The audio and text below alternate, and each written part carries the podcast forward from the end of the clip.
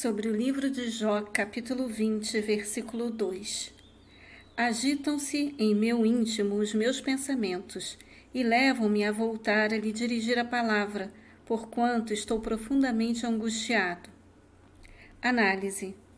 Zofar toma as críticas de Jó, especialmente suas palavras, eh, no capítulo 19, versículos 28 e 29, como ofensa pessoal.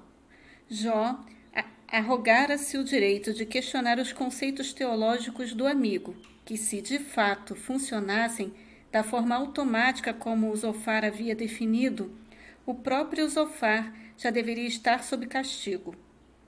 Contudo, Zofar se orgulha de ser um homem com ótima saúde e muita prosperidade, fatos que provam sua retidão, bondade e, sobretudo, o quanto Yahvé está satisfeito com ele.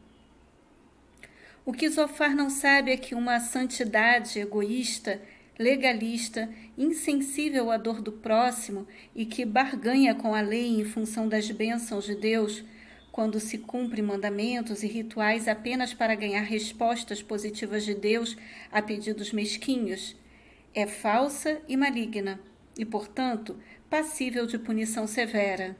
Assim, a alegria, o vigor e o sucesso dos ímpios serão sempre ilusórios e breves.